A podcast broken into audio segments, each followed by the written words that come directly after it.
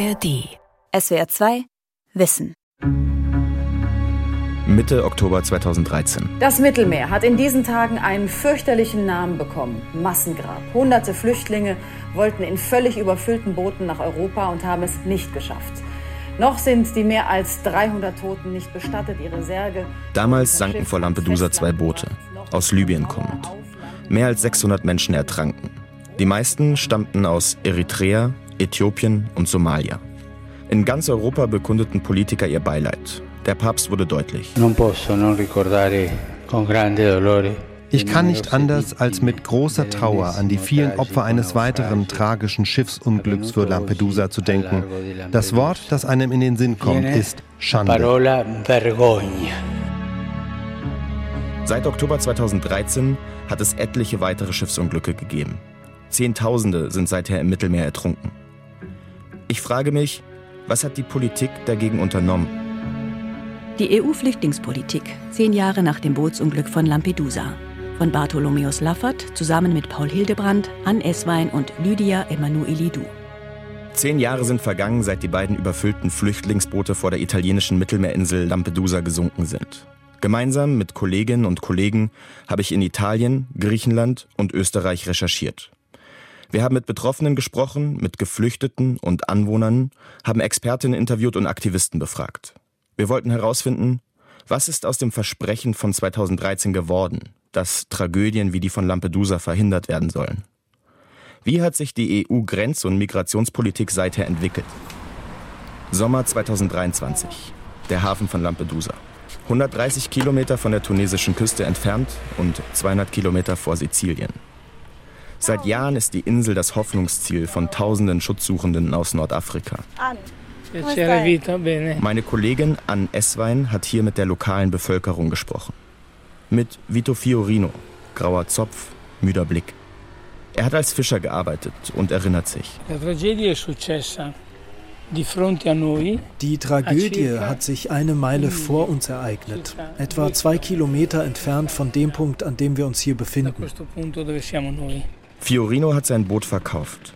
Er kann kaum noch im Meer baden seit dem 3. Oktober 2013. Am Abend zuvor ist er mit ein paar Freunden aufs Meer gefahren. Frühmorgens wurde er von Geräuschen geweckt und ging an Deck. Dort stand sein Freund Alessandro. Io le dicevo perché attorno alla barca c'erano ich habe ihn gefragt, warum sind so viele Möwen um das Boot herum, so früh am Morgen? Er hat darauf bestanden, dass es Stimmen sind. Aber ich habe gesagt, das sind Möwen, lass uns weiterfahren. Aber tatsächlich, als ich mich an den Bug gestellt habe, habe ich es gehört. Ich konnte aber nichts sehen. Erst ein paar Meter weiter tauchte etwas Erschreckendes auf. Mindestens 200 Menschen, die auf dem Meer trieben und nach Hilfe riefen.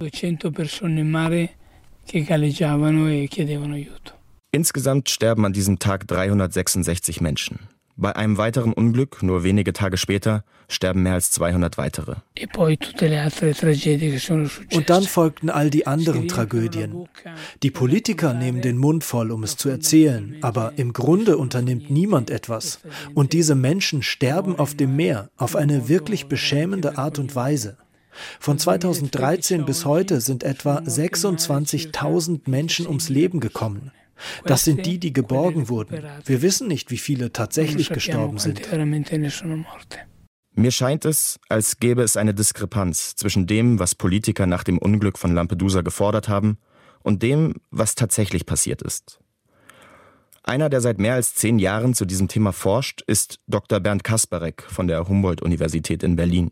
Ich rufe ihn an. Also ich würde sagen, 2013 markiert so den vorübergehenden Höhepunkt der Krise des europäischen Migrationssystems. Bernd Kasparek beschäftigt sich vor allem mit der EU-Grenzschutzagentur Frontex und mit dem Sinn und Funktionieren der europäischen Grenzen. Für seine Dissertation, die unter dem Titel Europa als Grenze als Buch erschienen ist, hat er 2021 den Antonio Gramsci-Preis für kritische Migrationsforschung erhalten. Kasparek interessiert auch, welche Folgen die Toten von Lampedusa hatten. Angesichts dieser beiden Schiffsunglücke gab es dann schon aber auch eine öffentliche Diskussion darüber, was ist eigentlich der Anteil der europäischen Grenzen an diesen Todesfällen. Und das kann man dann wirklich benennen. Ne? Menschen gehen auf gefährlichere Fluchtrouten, die Todesrate steigt. Also die die Politik der Europäischen Union, so kompliziert sie auch sein mag, man kann das ganz klar sagen, das übersetzt sich in menschliches Leid. Und das ist ein Problem und ich glaube, das ist 2013 klar geworden. Lampedusa als Fanal für die europäische Grenzpolitik? Das glaubten damals viele. Das glaubte auch ich.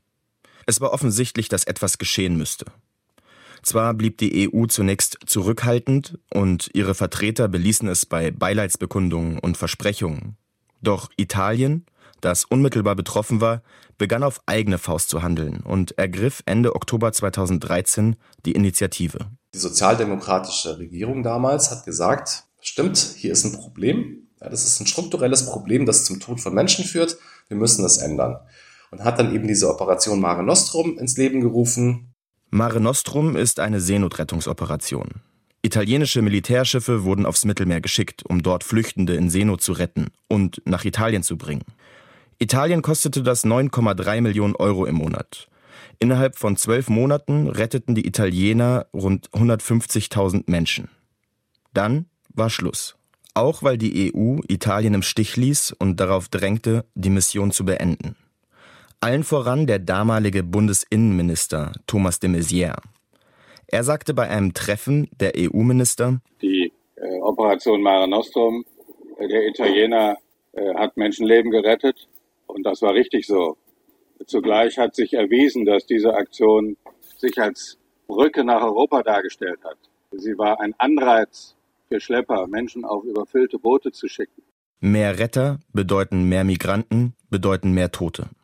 Das ist das Narrativ, das seither den Diskurs um Migration bestimmt. Und wenig später auch die EU-Politik. 2014 tritt an die Stelle von Mare Nostrum die Frontex-Mission Triton. Das Zeichen, das die EU damit setzen will, Grenzen schützen statt Seenotrettung. Um die Mitgliedstaaten dabei zu unterstützen, wurde 2004 die Europäische Grenzschutzagentur Frontex gegründet. Jetzt patrouillieren Frontex-Schiffe nur wenige Seemeilen vor der italienischen Küste. Mit dem Aus für Mare Nostrum steigt die Todesrate auf dem Mittelmeer wieder. Mehrmals kündigt die EU-Kommission eine Reform der Migrationspolitik an. Doch das dauert. Bis zum Jahr 2015. Guten Abend, meine Damen und Herren. Ich begrüße Sie zur Tagesschau. In Deutschland werden an diesem Wochenende mehrere 10.000 Flüchtlinge erwartet. München rechnet bis Sonntag mit bis zu 50.000 Menschen. Über eine Million Menschen, der Großteil aus Syrien und Afghanistan, machen sich auf den Weg nach Europa. Ich bin damals selbst als Reporter wochenlang auf dem Balkan unterwegs. Vor allem eines wird mir klar. Die EU hat immer noch keinen Plan, wie sie mit der Krise umgehen soll. Die Nationalstaaten sind auf sich allein gestellt. Migrationsforscher Bernd Kasparek teilt meine Einschätzung. Europa wurde ja wirklich überrascht von der Ankunft von den vielen Hunderttausenden Menschen.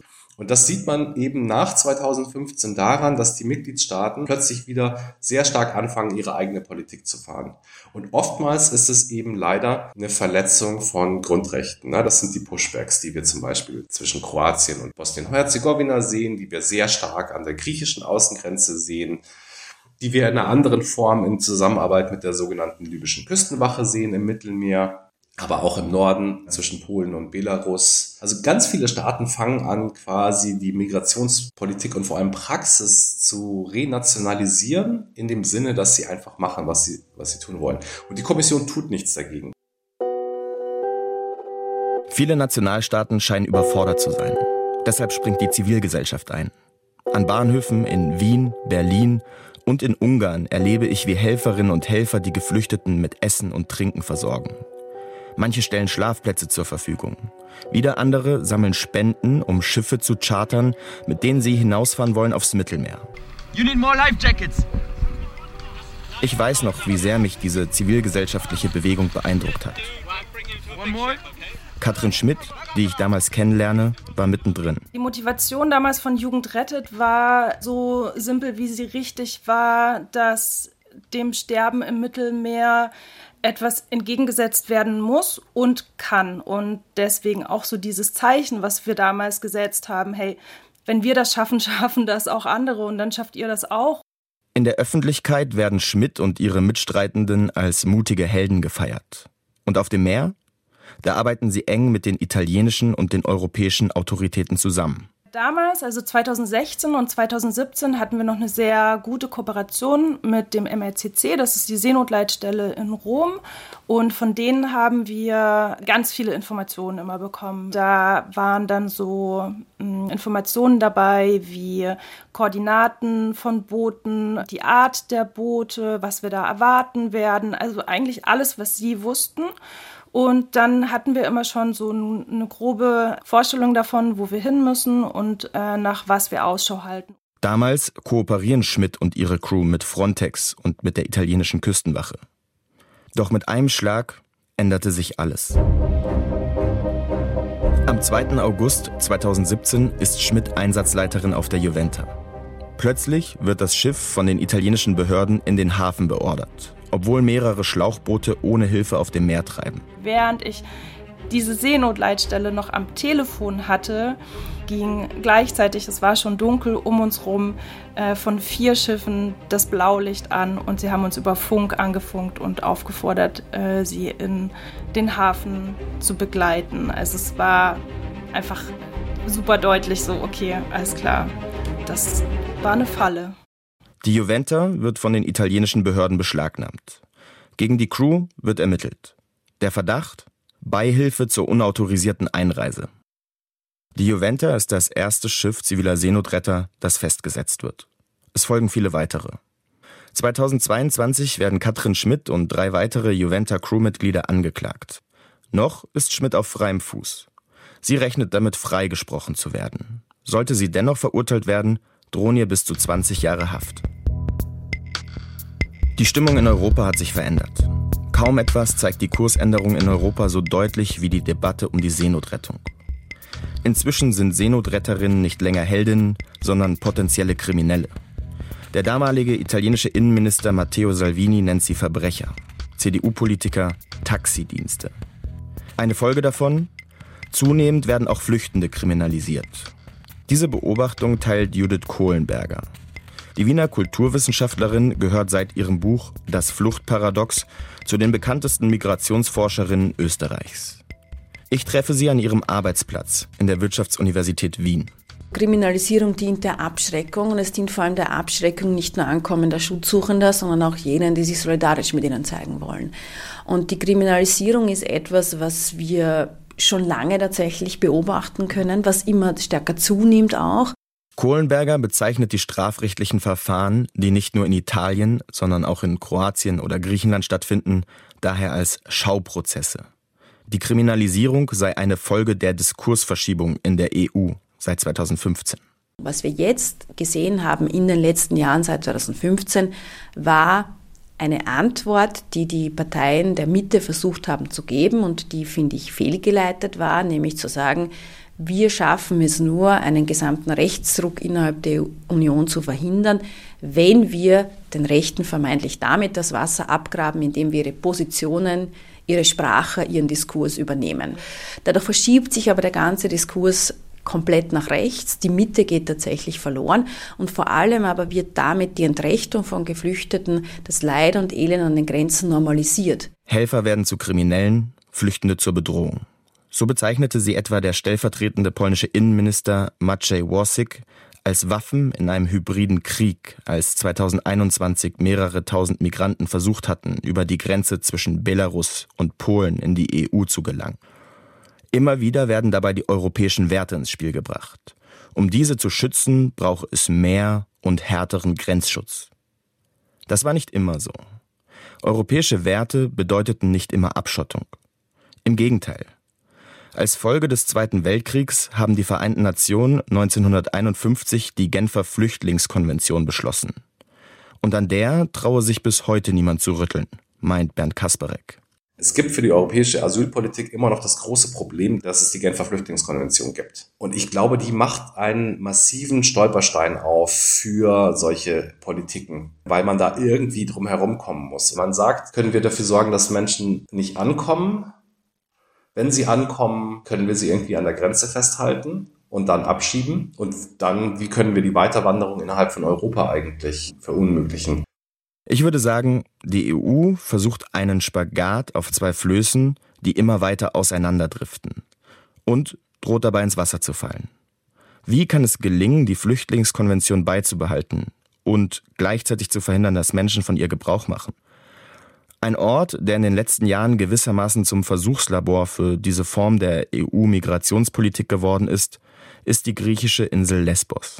Herzlich willkommen zu ZDF heute live mit einem aktuellen Livestream zu einem Thema, das heute Morgen viele Menschen überrascht und schockiert hat. Denn das griechische Flüchtlingslager Moria auf der Insel Lesbos ist in der Nacht Opfer eines Feuers geworden. Es gibt mehrere Bilder. September 2020. Äh, und dann hörte man schon in den, in den Nachrichten am 9. September, dass äh, Moria brannte. Und das war sozusagen dann der Höhepunkt dieser Eskalation.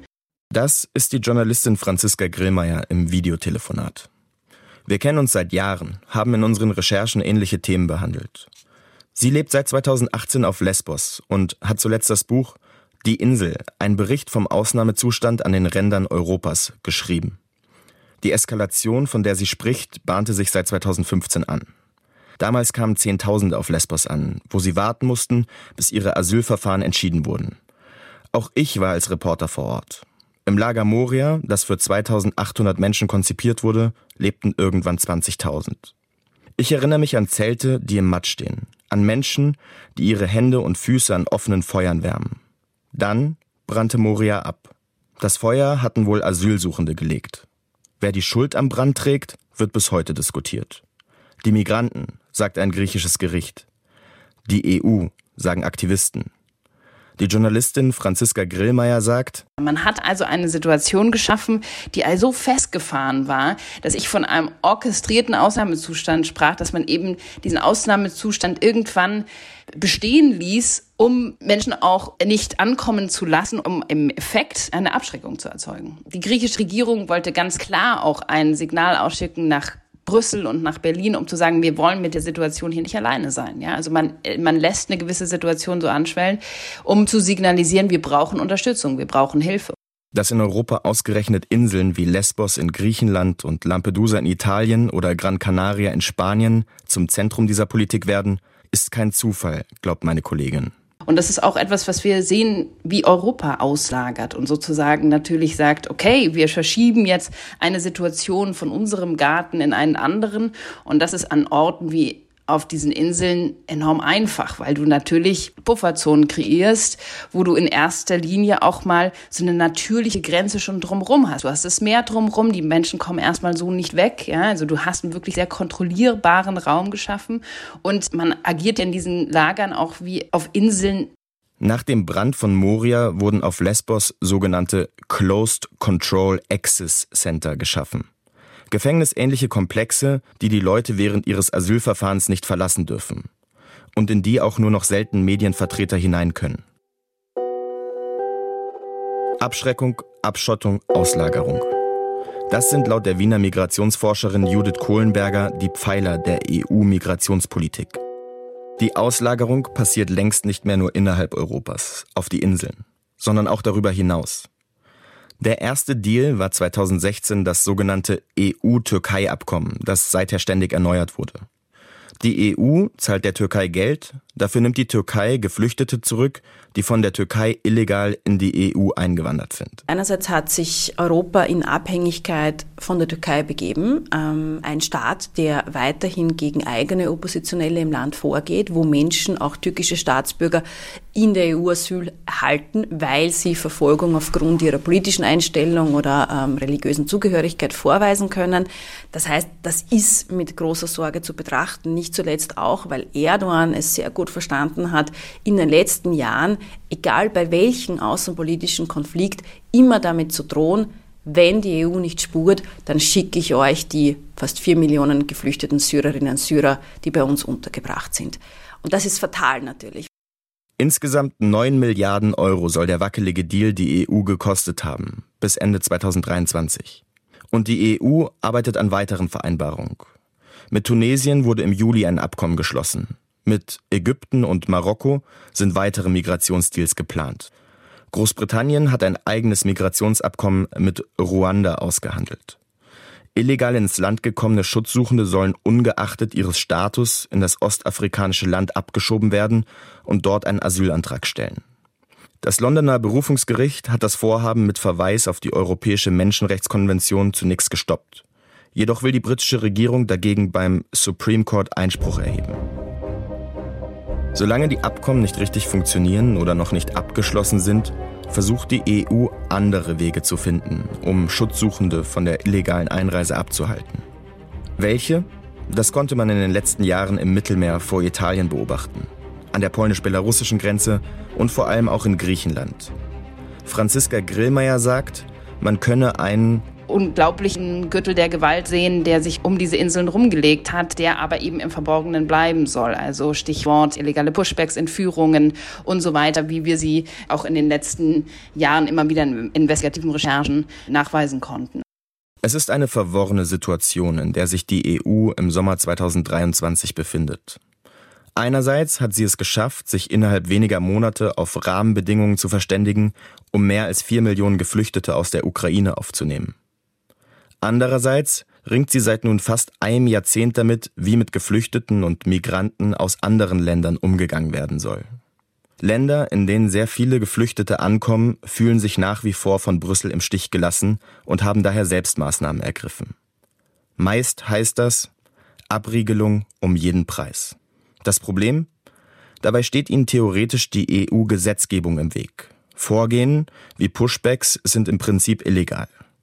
Die EU-Kommission hat lange an einer Reform des gemeinsamen europäischen Asylsystems gearbeitet. Am 8. Juni 2023 gelang so etwas wie ein Durchbruch. Eine Mehrheit der Innenministerinnen und Minister der EU hatte sich doch noch auf eine gemeinsame Position für eine europäische Asylreform geeinigt, nach langen und schwierigen Verhandlungen und nachdem sie dreimal über einen Kompromiss abgestimmt hatten. Uns ist tatsächlich eine historische Entscheidung gelungen heute im Rat, im Innenrat. Wir haben entschieden, dass wir ein gemeinsames Asylsystem auf den Weg bringen. sagte die deutsche Innenministerin Nancy Faeser.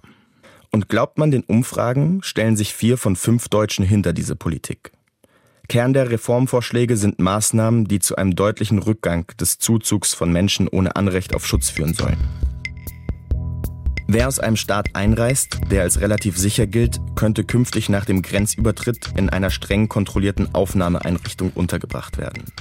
Dort soll dann binnen zwölf Wochen geprüft werden, ob der Antragsteller Chancen auf Asyl hat. Wenn nicht, soll er umgehend abgeschoben werden. Die Bewertung dafür wird aber wiederum den Nationalstaaten überlassen. Durch das neue System sollen die Menschen gerecht auf alle EU-Länder verteilt werden. Wenn ein Land keine Geflüchteten aufnimmt, soll es den anderen Ländern Geld geben, so die Idee. Allerdings muss das EU-Parlament darüber noch diskutieren und zustimmen. Was für die Bundesinnenministerin Faeser eine historische Entscheidung ist, ist für Menschenrechtsorganisationen, mit denen ich gesprochen habe, eine moralische Bankrotterklärung der EU. Viele sind überzeugt, dass die EU endlich sichere Flucht- und Migrationswege schaffen muss, damit für Menschen aus dem globalen Süden nicht der einzige Weg nach Europa über die Schlepper und das Meer führt. Aber diese wurden bis heute nicht geschaffen. Migranten begeben sich weiterhin auf lebensgefährliche Routen. Es sind Luftbilder der griechischen Küstenwache, die den überfüllten alten, stark rostenden Fischkutter in den letzten Minuten zeigen. Kurz danach sinkt das Schiff. Bis zu 700 Menschen, viele aus Nordafrika, befinden sich zu diesem Zeitpunkt auf und unter Deck. Darunter Frauen und Kinder, Schwimmwesten gibt es keine. Am 14. Juni 2023, nur eine Woche nachdem die EU-Innenminister ihren neuen Migrationspakt beschlossen haben, ereignet sich vor der griechischen Insel Pylos ein schreckliches Unglück. Mehr als 600 Menschen sterben. Meine griechische Kollegin Lydia Emanuelidou hat einen Mann aus Pakistan getroffen, der überlebt hat. Er sei ins Wasser gefallen, erzählt er. Er und die anderen hätten um Hilfe gerufen. Save me, save me, why save me, save me, save me. Alles, was er gesehen habe, seien die Lichter eines griechischen Küstenwache-Boots in der Ferne gewesen, das zunächst nicht eingegriffen hätte. Er schwimmt in die Richtung. I alone, water, swimming, swimming, swimming, swimming. 35 or 40 minutes. Swimming, swimming, only swimming. Der Mann hat Glück. Er wird aus dem Wasser gezogen, aber 15 seiner Reisegefährten, darunter sein Onkel, sterben. My friend, 23 old, 25 old, 30 old, 18 old, all die. Very, very strong, very smart, very beautiful, my friend, all die. Aus Angst vor den griechischen Behörden will der Mann seinen Namen nicht nennen. Viele der Überlebenden berichteten später, die Mitarbeiter der griechischen Küstenwache hätten das Flüchtlingsschiff zum Kentern gebracht, indem sie ein Seil festgemacht hätten, um das Schiff aus griechischen Hoheitsgewässern zu schleppen. Die Griechen bestreiten das, doch Experten halten die Darstellung für glaubhaft. Die Journalistin Franziska Grillmeier das ist natürlich in einem Abschnitt von zehn Jahren zu sehen, wo es diese Formen der Schiffsverbrechen und Unglücke immer wieder gab. Ja, und ich sage ganz deutlich auch der äh, Verbrechen, denn es ist auch oft so, dass wir ganz oft schon unterlassene Hilfeleistung gesehen haben in, in diesen Fällen, wie sie jetzt auch im Fall von Pylos und davor ja auch in, in Lampedusa 2013 äh, nachgewiesen werden konnten. Das geht ja im Moment so weit, dass wir auch beim Pylos-Fall sehen, dass es unterdrückte Beweismittel gibt, manipulierte manipulierte Protokolle geben soll und so weiter. Im Unterschied zu den Tragödien vor Lampedusa 2013 scheint mir Pylos kein Fanal mehr zu sein, sondern brutale Normalität. Die Internationale Organisation für Migration, eine Agentur der UNO, zählt zwischen 2014 und August 2023 58.000 Menschen, die beim Versuch umgekommen sind, ohne gültiges Visum eine Grenze zu überqueren. Die Hälfte dieser Toten wird an den Rändern Europas gezählt. Und so stelle ich mir unweigerlich die Frage, wie hat die Abschottung uns Europäerinnen und Europäer verändert?